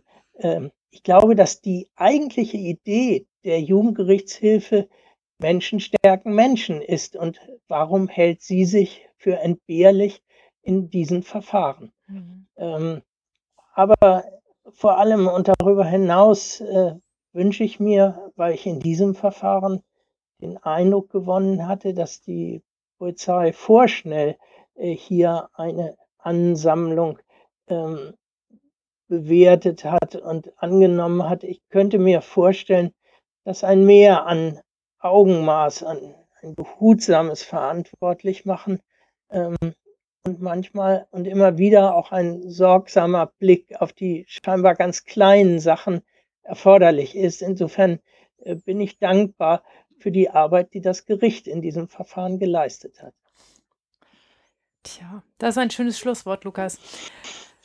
Ähm, vielen Dank, dass du uns unsere ganz vielen Fragen beantwortet hast. Äh, vielen Dank, dass du dabei warst und dich heute hier hast dazuschalten lassen. Und äh, ganz ja, ehrlich, Maria, auch ein Verteidiger lernt manchmal äh, durch solche Erfahrungen auch noch was, auch wenn er länger schon dabei ist. ja, also und äh, das ist mir vor allen Dingen wichtig. Vielen Dank, dass du jemandem geholfen hast, der keinen Scheiß gebaut hat. Das ist wirklich auch wichtig, dass, dass, dass, dass es immer wieder Menschen gibt, die sich auch bereit erklären, sowas zu tun. Das, ähm, das ist ganz großartig. Hab vielen Dank, dass du da warst. Tschüss, Lukas. Auch Danke, von mir. Ja, Vielen tschüss. Dank. Tschüss. Matthias. tschüss. Okay. Ich hoffe, das mit der Qualität hat geklappt. Aber es hat ja offensichtlich geklappt. Was sagen wir zu dem Fall, Maria? Tja, dieser Fall ist super gelaufen. Also, Idris hat nichts falsch gemacht und am Ende wurde er freigesprochen. Das ist total cool gelaufen. Ich habe mich darüber sehr gefreut, wie alle anderen Beteiligten auch, wie das gelaufen ist. Aber der ist irgendwie aus meiner Sicht ein ganz bitterer Beigeschmack. Denn ähm, gegen die anderen drei, die da gewesen sind, die ja auch nicht Teil einer Ansammlung waren, zumindest zu dem Zeitpunkt war es erlaubt, zu zweit unterwegs zu, äh, zu sein, die haben alle drei einen Bußgeldbescheid rechtskräftig werden lassen. Das heißt, alle drei mussten diese 200 Euro zahlen. Obwohl sie nichts falsch gemacht haben. Und ich weiß nicht, warum das passiert ist. Ob das ihre Unkenntnis über das Verfahren ist, ob das vielleicht bei Menschen mit Migrationshintergrund der Respekt vor dem Staat ist und den möglichen Konsequenzen, wenn man sich gegen irgendetwas wehrt, was der Staat gemacht hat ob das Baseligkeit war, irgendwelche Menschen irgendwelche Briefe verlegt haben, nicht auf die Fristen geachtet haben, vielleicht ob die Familien den Bescheid nicht richtig verstanden haben und die rechtlichen Möglichkeiten nicht richtig verstanden haben. Ich weiß nicht, was die Gründe gewesen sind, aber für mich bleibt als Quintessenz, da sind vier junge Männer dazu ähm, nicht verurteilt worden, aber ihnen wurde auferlegt, 200 Euro zu zahlen, obwohl alle vier nichts falsch gemacht haben und am Ende hat es nur derjenige, der sich gewehrt hat, geschafft, dass er diese 200 Euro nicht zahlen muss. Und 200 Euro, das muss man auch mal sagen, das ist echt eine beträchtliche Summe für einen jungen Menschen, über dessen Einkommensverhältnisse wir nichts wissen und über dessen Familienverhältnisse wir nichts wissen. Das ist ja für so eine Flüchtlingsfamilie nicht, also gerade hier im Fall von Idris, fünf Kinder, ähm, überhaupt kein Pappenstiel, einfach mal so 200 Euro abzudrücken. Und ich habe ganz großes Verständnis dafür, dass Ordnungsbehörden irgendwie Auflagen durchsetzen müssen Ne? Weil ich wäre ich ja nicht Strafrichterin, wenn ich nicht wüsste, dass Regeln manchmal nur dann durchgesetzt werden können, wenn man Strafen verhängt, wenn sie nicht eingehalten werden. Aber ob das immer so mit so einer Vehemenz sein muss, das frage mhm. ich mich wirklich. Ob es ähm, verhältnismäßig ist, gegen junge Menschen ein Bußgeld von 200 Euro zu verhängen, von denen man positiv wissen kann, dass sie über kein eigenes Einkommen verfügen. Ja, also das, der ist 17. Was, wie, wo soll er denn 200 Euro hernehmen? Ähm, und dass man das mit so einem, mit so, so einer Vehemenz verfolgt, anstatt sich irgendwann mal zu fragen, hilft es vielleicht ein Gespräch mit den Eltern zu führen, wenn man dann wirklich glaubt, das haben die Polizeibeamten in dem Moment ja geglaubt. Also das werfe ich denen nicht vor, dass sie das nicht als Ansammlung wahrgenommen haben in irgendeiner Form. Ja, aber die haben die vier da zusammen stehen sehen, haben geschlussfolgert, okay, die, die sehen sich irgendwie alle ähnlich, das, das wird, die werden schon zusammengehören. Mm, und vielleicht war das auch in genau dem Moment, als sie vorbeigefahren sind, dass es da sehr eng zwischen denen war, weil die die ja überholt haben. Ähm, aber ähm, man hätte sich dann ja auch fragen können, wenn man wirklich glaubt, die haben da diesen Fehler gemacht und sind in, mitten im Lockdown zusammen rummarschiert, ob es nicht vielleicht auch einfach eine gute Idee gewesen wäre zu sagen, so mit dem, dem, der jetzt 17 ist, fahren wir mal mit nach Hause und reden mal mit den Eltern tacken darüber, ob das eine schlaue Idee ist, einen 17-Jährigen rauszuschicken ähm, während des Lockdowns. Und dann hätte sich das Ganze vielleicht auch aufgeklärt. Oder man hätte die Jungs verwarnen können oder sonst irgendwas, wenn man denn davon überzeugt ist, dass, dass sie was falsch gemacht haben. Ja, ähm, ich meine, es macht ja auch die Tatsache, dass diese Polizei da unterwegs ist und dass sie auch in unserer norddeutschen Großstadt unterwegs ist und auch schon war, das macht ja durchaus auch Sinn, denn ja, ja. Ähm, wir haben ja mal in diesen, in, als wir uns über Strafzwecke unterhalten haben, auch darüber geredet, was denn eigentlich ähm, Strafen und Höhe von Strafen eigentlich ähm, ähm, bewirken und sind da schnell zu dem Ergebnis gekommen, ja, die Höhe von Strafen, also wenn ich da zum Beispiel jetzt auch ein Ordnungsgeld gleich auf 1000 Euro setze, hilft überhaupt nicht, um Regeln durchzusetzen, aber die Entdeckungswahrscheinlichkeit zu erhöhen, mhm. also dass man Leuten signalisiert, wir kontrollieren das jetzt auch und wir gucken auch, dass das durchgesetzt wird. Das haben wir auch gelernt. Das macht schon etwas mit der Anzahl von Verstößen, ähm, dass dann Leute sich eher dran halten. Insofern ist das aus staatlicher Sicht durchaus sinnvoll, dass da Polizei viel auf der Straße war. Und ich kann aus unserer norddeutschen Großstadt berichten. Ich weiß, dass es da letztens gerade erst eine so, eine so eine Stichtagsaktion gab, wo im öffentlichen Nahverkehr geguckt wurde, haben diese Leute eigentlich auch, die den ÖPNV benutzen, eine Maske auf. Da haben die innerhalb eines Tages meiner Erinnerung nach 5000 Verstöße registriert, weil sie da einfach massiv mit vielen Leuten sowohl der, ähm, der Nahverkehrsbetriebe als auch der Polizei kontrolliert haben. Mhm. Und das ist schon eine ganze Menge. Da gab es, es gibt also durchaus in Deutschland und gab auch wohl damals schon Bedarf, da mal ein bisschen auf den Busch zu klopfen und dafür zu sorgen, dass die Menschen sich auch an äh, diese Regeln halten, die wir ja generell für sehr vernünftig halten, denn wir wollen ja nicht, dass dieser Fuck-Virus sich hier verbreitet. Ja, also ich will auch gar nicht, ähm, will da gar nicht auf den Ordnungsbehörden oder der Polizei rumhacken. Denn natürlich ist es auch so, die, die sehen eine Gruppe von vier Jungs, die halten an und sagen, ey, lass das mal. Und dann fahren die um die nächste Ecke und dann passiert was, wenn das vier Jungs sind, die zusammen unterwegs gewesen sind. Sie sehen sich eine Ecke später wieder, treffen sich, klatschen sich ab und latschen weiter zusammen rum. Ne? Also das muss man ja auch mal so sehen, dass, dass ähm, eine einfache Ansprache ganz oft nicht hilft, gerade bei Jugendlichen ganz oft nicht hilft. Ähm, aber die Vehemenz zu sagen, Rumsbums 200 Euro fertig, ähm, die fand ich schon in diesem Fall recht ordentlich. Und ich habe noch nicht so viele Fälle davon vor Gericht gehabt. Ähm, das kommt jetzt gerade erst, dass ich sie auch kriege und darüber werde ich auch weiter berichten, wie die so laufen und was ich so damit mache. Ähm, aber ähm, ja, ich fand das ganz schön schlank. Und für Idris ist das Ganze super gelaufen. Der hat an dem Tag auch gelernt, dass der deutsche Rechtsstaat funktioniert. Und der hat auch gelernt, dass man sich für seine Interessen selber eintreten muss und dass man sich wehren muss, wenn einem mhm. Unrecht widerfährt. Und das ist ja keine ganz schlechte Lektion für so einen jungen Menschen. Aber was mich eben total nachdenklich macht, ist, ähm, dass man nicht automatisch zu seinem Recht kommt. Das macht mich äh, wirklich nachdenklich an diesem Fall. Das ist mit Straftaten auch anders, weil es dann halt vor Gericht landet und ich zumindest die Hoffnung und den Idealismus habe, dass es sich da schon ruckelt und richtet, so dass man rauskriegt, was passiert ist und nur die verurteilt werden, die auch was getan haben. Wir wissen aus der Statistik, dass es auch anders ist, dass auch Menschen verurteilt werden, die wirklich nichts getan haben. Ähm, aber dass, dass man da besser drauf guckt. Aber in diesen Verfahren, das macht mich nachdenklich, dass man nicht automatisch zu seinem Recht kommt. Und dass man, wenn man sich nicht so super gut auskennt, weil man ein Asylbewerber ist, weil irgendwas in der Familie nicht richtig funktioniert, weil die Eltern nicht richtig gucken, dass man dann eine Elisabeth braucht, die ihre Kontakte spielen lässt, damit am Ende tatsächlich alles gut wird. Ja, ja. und wir haben ja auch schon mal ähm, in der Folge die Richterin und ihre Fehler über so Biases gesprochen, also so Wahrnehmungsfehler, Einordnungsfehler, die ja auch Richterinnen und Richtern passieren. Und natürlich kann man in diesem Kontext auch darüber spekulieren, wobei wir es natürlich jetzt nicht wissen, inwieweit das nicht auch der Polizei als durchsetzender Ordnungsbehörde in diesem Fall genauso passiert ist. Mhm. Wenn man also mit dem Streifenwagen, man fährt halt irgendwo langsam eine Straße entlang, dann guckt man nach rechts oder links, ich weiß das nicht genau, wie die Situation war, da sieht man vier Jugendliche mit Migrationshintergrund in diesem Fall, wahrscheinlich alle, ähm, sehr nah aneinander. So, und der Wahrnehmungsbias ist automatisch, das ist eine Gruppe.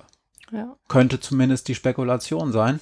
Und da ist es auch ganz gut, dass dann so etwas vor Gericht auch nochmal ähm, diskutiert wird, ob denn diese, diese Einordnung eigentlich stimmt. Insofern ist es doppelt dumm, dass wir jetzt die Polizistinnen und Polizisten, ich weiß ja nicht genau, was das äh, für Polizisten waren, ähm, nicht vor Ort waren. Die kriegen dann nachher wahrscheinlich irgendeine weiß Benachrichtigung, ich hm. weiß ich nicht. Hm.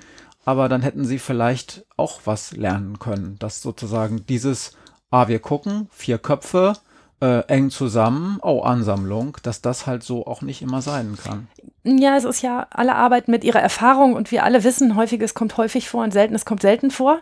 Aber in dem Fall war es halt vielleicht was Seltenes, dass sich da gerade zwei Zweiergrüppchen, und das eine Zweiergrüppchen war ja nicht mal ein Zweiergrüppchen, gegenseitig überholt haben und deshalb ganz kurz es so aussah, als seien sie eine Gruppe, die sie dann gar nicht gewesen sind. Ich würde gerne am Schluss noch was Persönliches sagen, ja. denn es ist so, dass Elisabeth meine Mama ist und ich bin ganz schön stolz drauf, was sie da für Idris getan hat und was sie für andere Menschen tut. Tja. Strich drunter. Strich drunter. Zwei Fragen? Zwei Fragen. Äh, ich bin da momentan nicht gut drin. Ich vergesse diese Rubrik immer. Ich habe es dir aber eben gesagt, das weißt du schon, ne? Ja, ich habe aber nicht zugehört, weil ich was Technisches geregelt habe. Stell du dir mal, stell du mal mir die Frage. Und dann denkst du wieder eine schnelle Quickie selber aus. Das ist ja super. Matthias, wärst du ein Flüchtling in einem fremden Land und Idris dein Sohn, hättest du ihn bestärkt, sich zu wehren? Ja, schwierig. Ähm, das kommt total auf die Kultur in diesem Aufnahmeland an. Und ich glaube, das richtig einzuschätzen, ist dann ja nochmal eine ganz andere Frage. Denn man will ja, zumindest würde ich das in 90 Prozent der Fälle äh, voraussetzen, man will ja in diesem Land ankommen, slash zumindest keinen Ärger machen oder kriegen. Das mhm. bedeutet, wenn man weiß, es gibt da zwar theoretische Möglichkeiten, aber nicht genau einschätzen kann, was passiert denn eigentlich, wie ich die nutze, dann wäre ich da wirklich vorsichtig. Also, ne, wenn ich halt fürchten müsste, ähm, jetzt nur als Beispiel, dieses Verfahren kommt in irgendeine Akte des Staates und ich habe wahrscheinlich nicht so richtigen Überblick, ob dieser Staat in seinen verschiedenen Büros und äh, Zuständigkeiten mehrere Akten haben oder ob das eine große Akte ist, die, auf die auch alle Zugriffe haben. Ja. Als Beispiel, die Ordnungsbehörde schickt das dem Ausländeramt. So. Was sie natürlich nicht tut. Genau, also ja. wegen Datenschutz. Also bei uns nicht, aber. Bla, blub, mhm. wer weiß das schon so genau? Und letzten Endes landet dann dieses Verfahren in äh, in der Akte des Ausländeramtes über meine Familie, das ja offensichtlich noch über meinen, ähm, über meinen Aufenthaltsstatus zu entscheiden hat. Mhm. Und da steht dann erstmal nur als Überschrift ähm, Konflikt mit der Polizei oder irgendwas in der Richtung. Schwierig. Mhm. Wirklich schwierig. Auf der anderen Seite könnte ich mir vorstellen, wenn das ein Land ist, in dem in dem es sehr rechtsstaatlich zugeht oder wenn ich, wo ich sogar gelernt habe, also ich habe da eine Betreuerin oder einen Betreuer aus diesem Land, so eine freiwillige Elisabeth, mhm. die mir sagt, nee, nee, du musst jetzt schon was tun. Und, und ich auch gelernt habe, das hilft mir zum Beispiel auch in anderen Sachen, dann mache ich das natürlich eher, weil ich vielleicht auch weiß, das muss ich tun, weil man sagt ja häufig auch, ähm, ähm, wenn du es nicht tust, wird es keiner tun und dann ähm, werde ich einfach nur Opfer. Mhm. Und das Dritte ist, was ich auch noch sagen muss, es gibt natürlich auch ähm, Situationen, und da würde ich jetzt den Fall, über den wir gerade gesprochen haben, durchaus auch als Beispiel sehen. Es gibt Situationen, in denen ich gar keine richtige Wahl habe, als zu widersprechen, weil ich das nun aus der Schilderung dieser Elisabeth weiß, die 200 Euro nicht nur einfach eine Menge Geld waren, sondern richtig, richtig viel Geld. Diese Familie kann sich das einfach nicht leisten, einfach mal 200 Euro zu bezahlen. Mhm. So, was habe ich dann für eine Wahl? Egal, wie das äh, Ausländeramt meinen Fall sieht und ob die davon Wind bekommen oder ob ich sonst wie Ärger kriege. Ich habe keine Wahl, als die Wette einzugehen. Vielleicht wird mir durch dieses Verfahren die 200 Euro ähm, erlassen. Und der andere Teil der Wette ist halt, falls das nicht passieren würde, kostet es mich am Ende sogar 300 oder 400 Euro mit Gerichtskosten und vielleicht mhm. noch Anwalt oder so, denn das muss man ja noch dazu rechnen. Mhm. Aber da würde ich vielleicht dann die Wette eingehen und sagen, ja, so what? Ich kann im Prinzip nicht so richtig viel verlieren, weil wenn ich null habe und da vielleicht mit ähm, mit 200 äh, mit 200 gesparten Euro rausgehe, ist das besser, als wenn ich dann hm. statt 200 400 Euro Schulden habe, als eh scheiße ist. Ja, also ich, mich beschleicht dabei immer so das Gefühl, die Menschen, also nun ist es für uns schwer, sich in die Lage zu versetzen, wenn wir in ein anderes Land flüchten würden, weil wir aus einer Demokratie kommen und uns die Frage stellen, in welches Land würden wir denn flüchten? Ähm, das ja vielleicht auch sehr hypothetisch ist. Aber die Menschen, die zu uns kommen als Flüchtlinge und die Schutz in Deutschland suchen, die kommen ja gerade aus Staaten, in denen solche Dinge nicht so besonders optimal funktionieren. Und darauf zu bauen, dass sie aber jetzt in einem Staat sind, in dem das so halbwegs läuft und ja auch hier wie bei Idris die Erfahrung zu machen, nee, dreimal glaubt mir kein Mensch. Und ich kann mir mundfusselig reden oder kann meine Elisabeth noch so schlaue Briefe schreiben. Ähm, ich kriege immer weiter einen drauf. Ähm, dass ähm, da das Vertrauen nicht zu verlieren, dass das am Ende gut ausgeht, das ist auch echt eine schwierige Aufgabe. Ja. ja. Okay. Ich habe auch eine Frage für dich. Hm, du hast ja als. Hast dir lange überlegt, ne? Ja, habe ich. Hier war kein Schnitt dazwischen, ihr Lieben. Das ja, heißt, ja, ich habe, während wir gesprochen mm, haben, einfach so, mal so Multitasking. Bei, bei Marias letzten Wortbeitrag nicht zugehört und nachgedacht. Du hast ja als, als, als Richterin, ähm, als Jugendrichterin entscheidest du ja über diese Ordnungswidrigkeiten auch häufiger und du, ich weiß, dass du hast ja auch äh, eine Zeit lang Erwachsenenordnungswidrigkeiten äh, bearbeitet. Das heißt, du, du bist da im Business, du kennst dich damit ja. ganz gut aus. Ähm, so ein erst, erster Teil der Frage, wenn du normal Ovis kalkulierst, du musst ja einen Tag vorher strukturieren. Ja. Wie viel Zeit rechnest du pro durchschnittlicher Ovi eigentlich ein? Erster Teil der Frage. Mhm. Zweiter Teil der Frage. Wie sehr nervt das dann, wenn in so einer, in so einem OVI-Verfahren, so einem 0815 OVI-Verfahren, so Dinge auf den Tisch kommen, die einer näheren Erörterung bedürfen? Und denkt man da nicht manchmal, ach scheiße, jetzt geht mein ganzer schön geplanter Tag durcheinander, weil eigentlich habe ich nur Zeit X für so ein Verfahren und jetzt muss ich da vielleicht sogar noch einen Fortsetzungstermin machen oder, oder 20 Minuten oder eine Stunde länger? Ist das nicht, ist, ganz ernsthaft, ist das nicht total nervig für einen Richter, eine Richterin, der die ja auch wirklich eine Menge Arbeit auf dem Tisch hat? Jein. Also Zeit plane ich immer ein für jedes Verfahren, egal ob für Ordnungswidrigkeit, Leistungserschleichung, sonst was, mindestens 30 Minuten.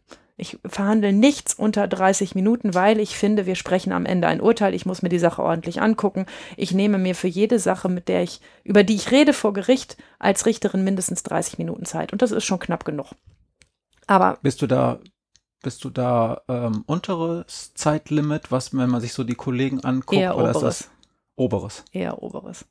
Ja, weiß nicht. In Jugendsachen nicht. Das ist eigentlich äh, Standard, dass man dass man wenigstens, ähm, dass man ein bisschen Zeit hat, dass der Jugendliche, wenn er dann was erzählen will, es auch erzählen kann und ich nicht ständig auf die Uhr gucke und denke, okay, draußen sitzen 30 Leute, die warten auf den nächsten Prozess. Mhm. Ähm, also ich, meine Zeitplanung ist so, ähm, und sobald Zeugen ins Spiel kommen, ähm, fange ich an, pro Zeugen mindestens 15 Minuten einzuplanen zusätzlich. Ähm, also ein ganz einfach gelagertes Verfahren mit einem Zeugen könnte ich auch in 30 Minuten verhandeln. Also ein Ladendiebstahl, wo man Ladendetektiv hört. Die muss man ja auch nicht besonders belehren. Ne? Die, es kommt immer auch auf die Zeugen an. Das sind Profis. So ein, das sind so. Profis, die wissen, wie es vor Gericht läuft. Denen muss ich nicht 10.000 Mal sagen, dass sie die Wahrheit sagen müssen. Ähm, da ist auch nicht zu erwarten, dass sie irgendwelche wilden Geschichten erzählen. Aber wenn ich eine Körperverletzung verhandle und fünf Zeugen lade, dann muss ich mir dafür mindestens zwei Stunden Zeit nehmen. Ähm, eher mehr. Und das kommt immer ein bisschen drauf an, wie die Aktenlage so ist, wie die vorher ausgesagt haben, was die bei der Polizei gesagt haben, ob die da gar nicht gewesen sind, ob ich mich auf Überraschung gefasst machen muss, ob ich einen Verteidiger dabei habe, von dem ich weiß, dass er, wenn es scheiße läuft, anfängt, den Zeugen Löcher in den Bauch zu fragen. Das passiert auch manchmal. Ähm, und dann ist es so, ähm, dass so ein so ein, so ein Zeitverzug sozusagen mir ja nicht automatisch meinen Tag durcheinander schießt, sondern ich sage dann irgendwann so, wir werden heute nicht fertig, wir machen jetzt halt einen neuen Termin aus. In Ordnungswidrigkeitenverfahren ist mir das hoch selten passiert, wirklich sehr selten. Und ich finde es dann auch nicht ärgerlich, denn wenn ich finde, wir werden heute nicht fertig, weil wir noch drei Sachen nachgucken müssen, dann bin ich ja noch nicht, wie Juristen nennen das, entscheidungsreif. Also dann habe ich, bin ich, habe ich noch nicht genug in der Hand, um am Ende ein Urteil zu sprechen. Und dann ist doch, dann ist es nicht ärgerlich zu sagen, ich, ähm, ich brauche einen neuen Termin, um dieses Urteil sprechen zu können. Ähm, ärgerlich ist das nur, wenn man merkt, ähm, dass das zum Beispiel Leute oder die Verteidigung deshalb macht, um deinen Zeitplan durcheinander zu werfen. Also ich hatte mal einen Fall, in dem zwei Polizeibeamte ausgesagt haben, eine Ordnungswidrigkeit, da hat einer äh, mit, dem, äh, mit, dem, Handy telefoniert, während er gefahren ist. Das gab zwei Polizeibeamten, die haben das gesehen. Einen von den Polizeibeamten hatte ich als Zeugen geladen. Der saß da und sagte, ja, ich habe genau gesehen, wie der ein Handy am Dings, ich konnte das aus dem Auto so und so beobachten. Und dann hat der Verteidiger beantragt, auch den zweiten Zeugen dazu zu hören, den zweiten Polizeibeamten. Und ich habe den auch angeguckt und gesagt, was soll das bringen, einen weiteren Termin zu machen, um den zweiten Polizeibeamten dasselbe zu fragen, was der erste heute schon positiv beantwortet hat. Wie hoch ist die Wahrscheinlichkeit, dass der zweite Zeuge sagt, nee, mein Kollege spinnt, ich habe es gar nicht genau gesehen. Und selbst wenn der Zeuge, oder es war ganz anders, der hatte kein Handy. Und wenn der Zeuge sagt, ich habe es gar nicht so genau gesehen, dann haben wir doch den ersten Zeugen, der gesagt hat, er hat es genau gesehen. Und wenn ich den an dem Tag schon glaube, wie soll das denn ausgehen, außer dass ich mich ärgere, dass wir einen weiteren Termin haben? Aus Verteidigersicht, liebe Verteidiger, nicht zucken jetzt und ärgerlich werden, ist es natürlich manchmal anders und bietet sich an, Sachen doch nochmal auf den Prüfstand zu stellen. Das will ich auch gar nicht ähm, unterbinden oder doof finden, aber ich finde es doof, wenn ich merke, es macht jemand nur, um, ähm, um sozusagen zu pokern und zu sagen, jetzt ärgere ich dich mit maximal vielen Terminen, vielleicht stellst du dir irgendwann das Verfahren ein, weil du keinen Bock mehr hast. Und bei mir ist das dann so, wenn ich merke, dass das so läuft, dann habe ich erst recht Bock. Und da ist dann das Pokerspiel oder diese Strategie ein bisschen dumm, weil irgendwann könnte ein Verteidiger, der dich kennt, oder eine Verteidigerin, die dich kennt, das auch wissen, dass das nicht klappt.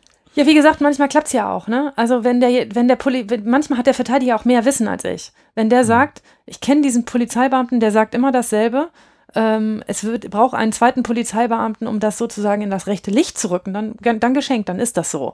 Ähm, aber in dem Fall, ja, vielleicht habe ich den auch unglücklich erzählt, aber in dem Fall war das nicht so und hab, hat mich geärgert. Und dann ärgert mich auch der Zeitverzug. Aber grundsätzlich darf mich als Richterin, ich habe ein knappes Zeitbudget und ich habe viel Arbeit auf dem Tisch, aber es darf mich ja nicht ärgern, rauszufinden, was wirklich passiert ist. Das darf mich nicht ärgern und das versuche ich auch wirklich. Ja.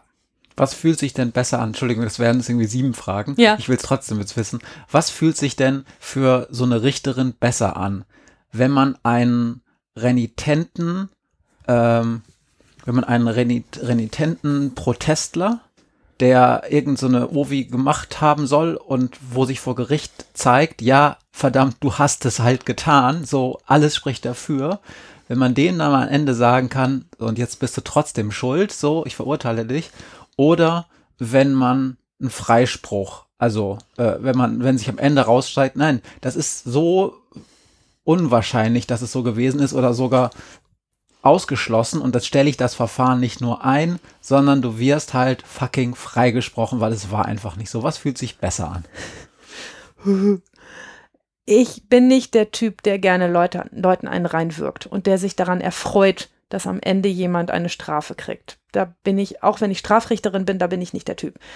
Deshalb freuen mich tatsächlich die echten Freisprüche immer mehr, weil ich denke, heute hat der Rechtsstaat funktioniert.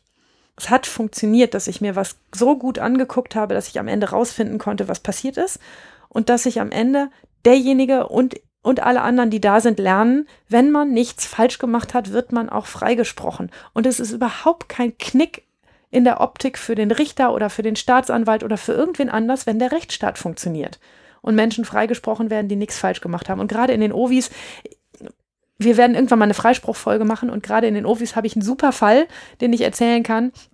Ähm, wo es am Ende zu einem Freispruch gekommen ist oder zu einer Einstellung des Verfahrens, weiß ich nicht mehr genau, ähm, wo, wo, äh, wo es sich wirklich gelohnt hat, einfach mal genau hinzugucken und wo es mir auch dann am Ende ein bisschen Spaß gemacht hat, auch wenn es viel mehr Arbeit gemacht hat.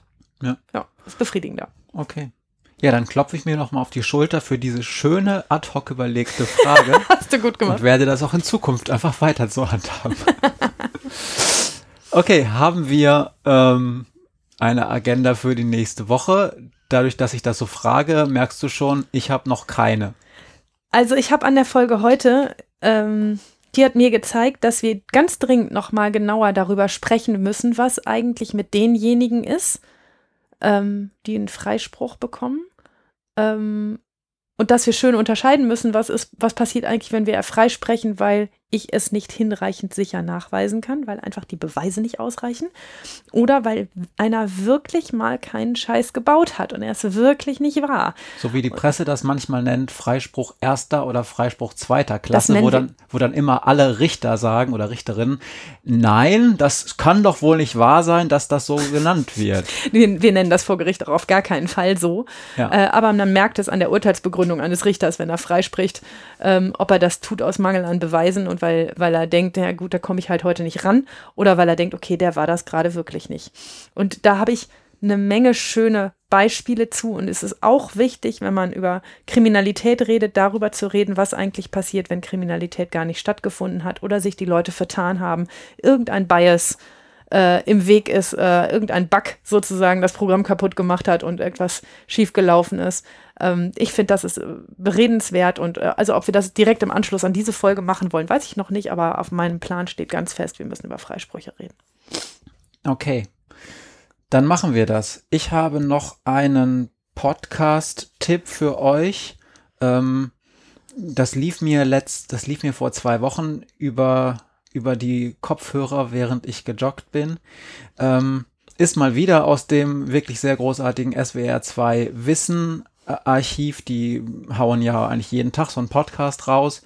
Ähm, und kann ich wirklich nur empfehlen. Ich verlinke das in den Show Notes. Und zwar ist das eine Folge, da geht es, und jetzt heavy Thema, da geht es um die Frage, wie Suizidalität und auch Suizide vermieden werden können und gerade was man auch als Außenstehender, der davon aber mitbekommt, ähm, tun kann. Also wenn man quasi mhm. mehr oder weniger zufällig ins Boot geholt wird, weil einen ein Freund, ein Bekannter oder ein Arbeitskollege anspricht, ähm, was man da eigentlich tun kann und wie wichtig das auch ist, ähm, dass man da dann aktiv wird, ähm, hat mir ganz viele Augen geöffnet oder also zumindest meine beiden.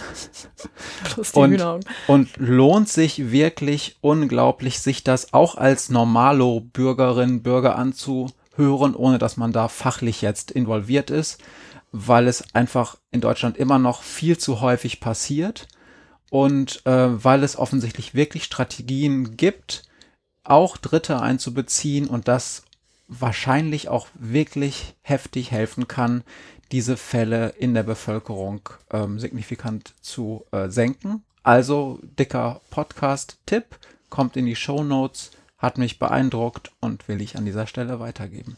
Klingt interessant, ja. Cool. Okay. Dann sagen wir schon Tschüss. Wir sagen noch ganz liebe Grüße an Lukas. Danke, dass du dabei warst, Lukas. Vielen Dank. Und bis zur nächsten Woche, bis in zwei Wochen. Bis in zwei Wochen aller, aller spätestens. Macht's gut. Tschüss. Tschüss.